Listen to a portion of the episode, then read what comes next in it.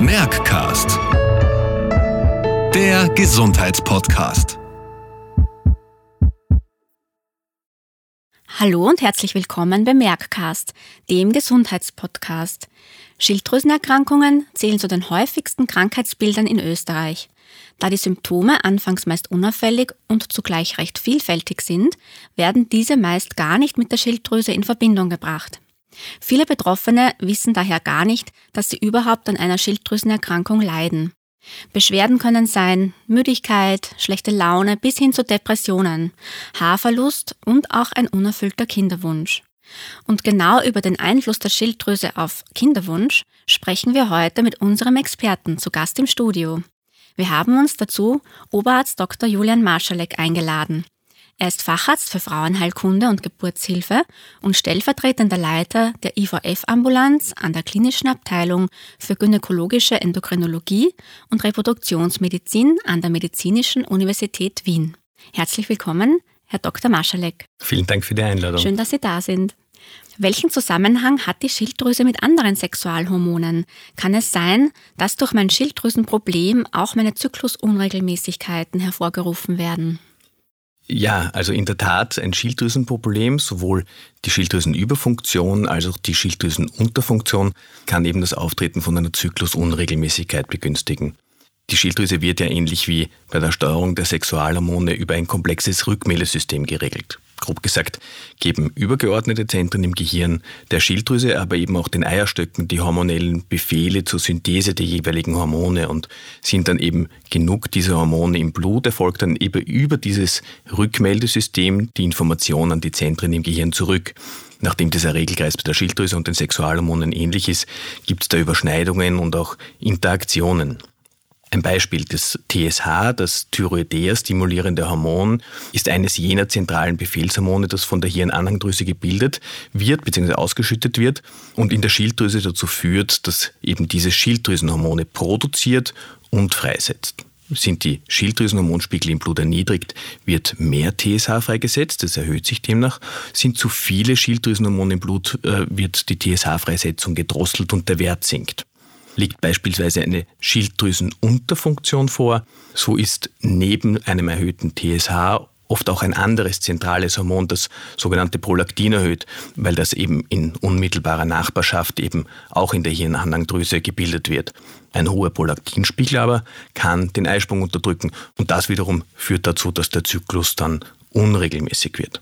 Ein anderes gutes Beispiel für so eine Interaktion zwischen dem Schilddrüsen- und dem Sexualhormonregelkreis ist das Schwangerschaftshormon, das Beta-HCG, das ist jenes Hormon, das wir auch im, äh, bei den Harntests für eine Schwangerschaft messen.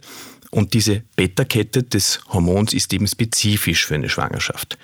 Die Alpha-Kette hingegen ist strukturell mit der Alpha-Kette von diesem TSH, über das wir gerade gesprochen haben. Und in der Frühschwangerschaft, wenn die Konzentration dieser Schwangerschaftshormonwerte sehr, sehr hoch ist, kann eben diese Alpha-Kette des Schwangerschaftshormons am TSH-Rezeptor binden und die Schilddrüse dazu bewegen, mehr Hormone auszuschütten. Daraus resultiert dann oft eine vorübergehende Schilddrüsenüberfunktion.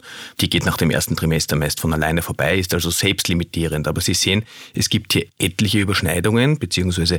beeinflussende Mechanismen zwischen der Schilddrüse und der Steuerung der Sexualhormone. Welche Schilddrüsenprobleme haben nun Einfluss auf den Kinderwunsch und was kann man dagegen tun?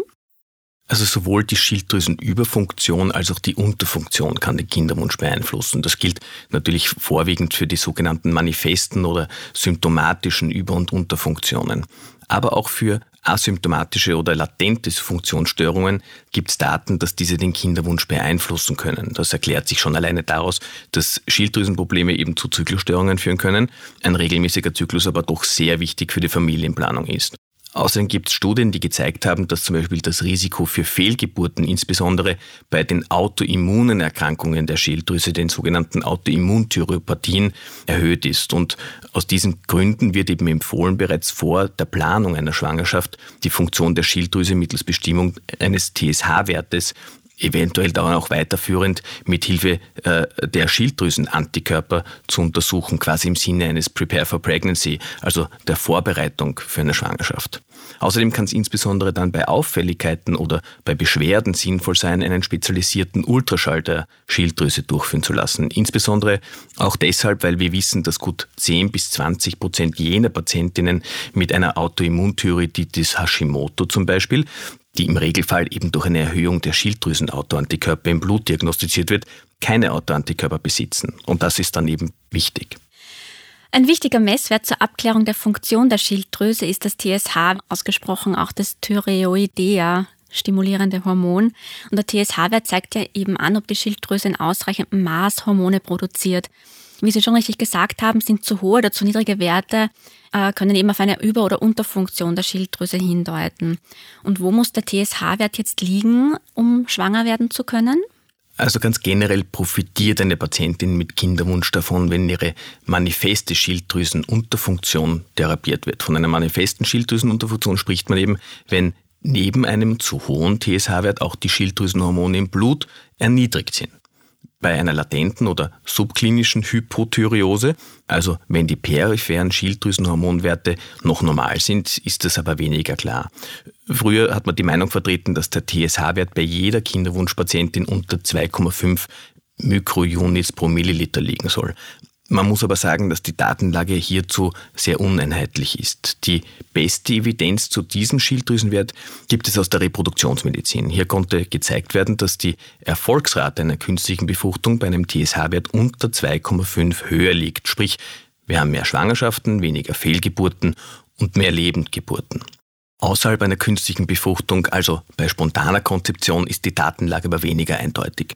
Nachdem unkontrollierte Studien allerdings einen Vorteil bei Frauen mit einer latenten Schilddrüsenunterfunktion zeigen konnten, wenn man den TSH-Wert auf unter 2,5 gesenkt hat und andererseits eine niedrig dosierte Schilddrüsenhormongabe ein sehr geringes Nebenwirkungsprofil hat, bespreche ich oft mit Kinderwunschpatientinnen einen Therapieversuch, insbesondere dann, wenn zusätzliche Beschwerden, also Müdigkeit, Abgeschlagenheit, Haarausfall etc.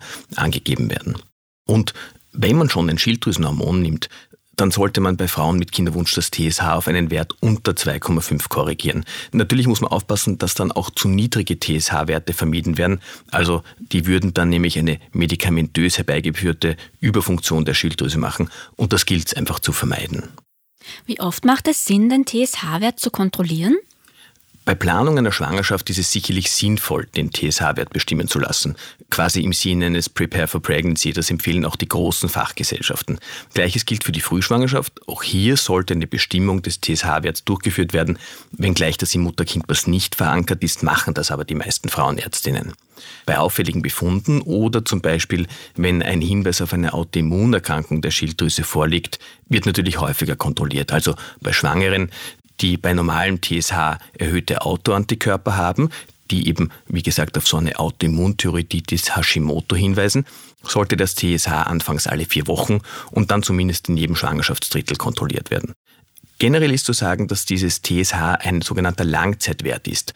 Das heißt, dass nach Therapieanleitung mit einem Schilddrüsenhormon eine valide Aussage eigentlich erst nach sechs Wochen getroffen werden kann. Ist das TSH-Ziel erreicht, reicht dann außerhalb der Schwangerschaft oft eine Kontrolle alle sechs bis zwölf Monate. Ist eine Schilddrüsenkrankheit vererbbar und wird mein Kind auch Probleme mit der Schilddrüse haben? Die Ursache für Schilddrüsenerkrankungen sind eigentlich mannigfaltig. Das heißt, dass nicht alle Schilddrüsenerkrankungen vererbbar sein müssen. Allerdings treten bei manchen Erkrankungen, wie beispielsweise der Autoimmunthyropathien, wie beispielsweise dem Morbus Basedov, das ist eine autoimmune Überfunktion der Schilddrüse, schon familiäre Häufungen auf. Für die sehr häufige Hashimoto-Thyreoiditis wird eine Kombination aus genetischer Veranlagung und Umweltfaktoren als kausal vermutet. Und welche Laborwerte bezüglich Schilddrüse sind für den Kinderwunsch jetzt relevant? Also welche sollte ich bestimmen lassen? Das ist eine schwierige Frage, bei der ich zugeben muss, dass sich meine persönliche Meinung eventuell von derjenigen spezialisierter Fachgesellschaften leicht unterscheidet. Dazu muss man sagen, dass die alleinige TSH-Bestimmung wohl der sinnvollste Parameter zum Screening der Schilddrüse ist. Das gilt insbesondere für asymptomatische Frauen.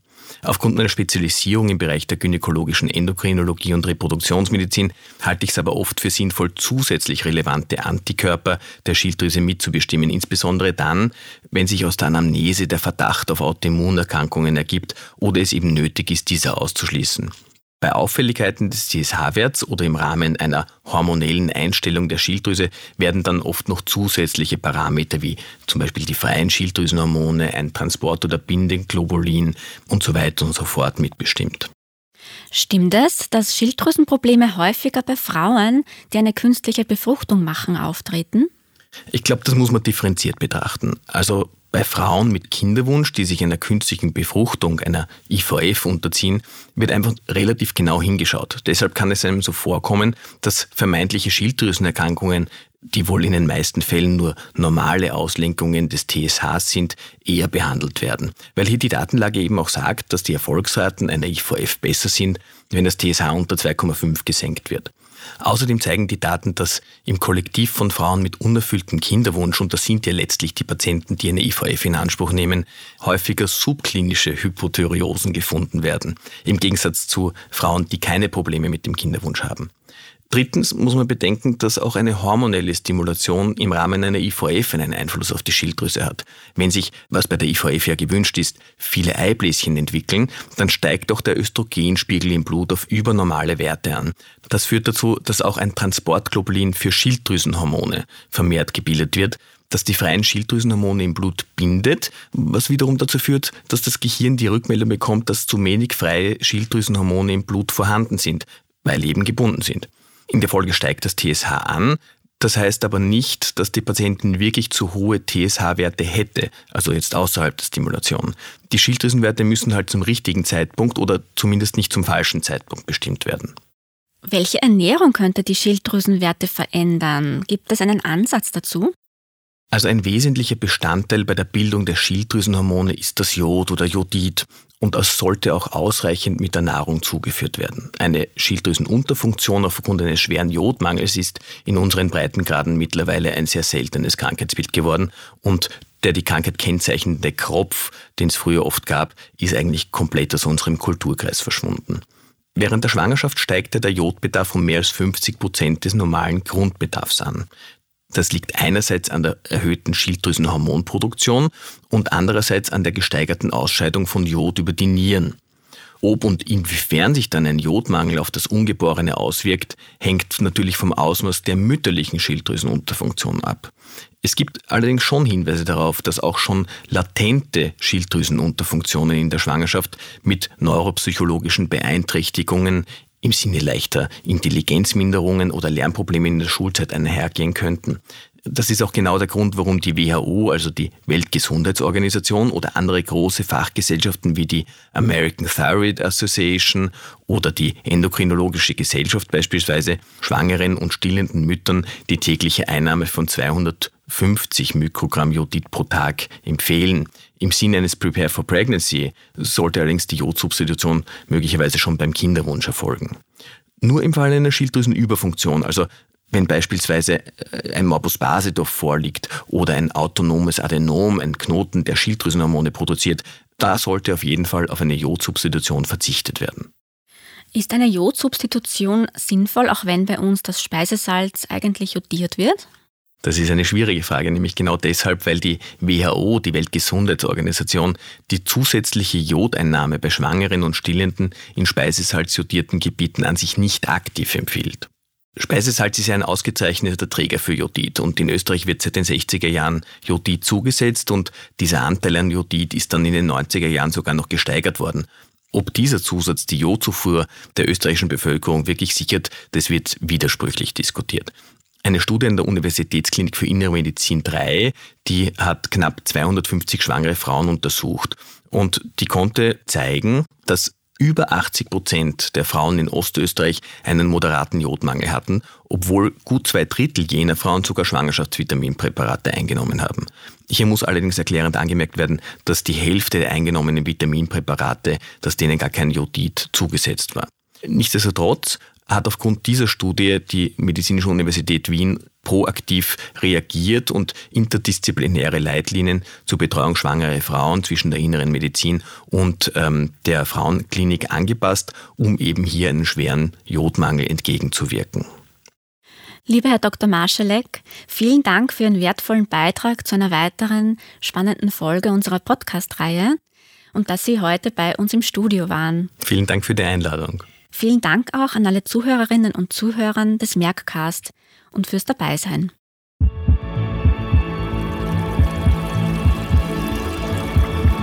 Merckcast. Der Gesundheitspodcast.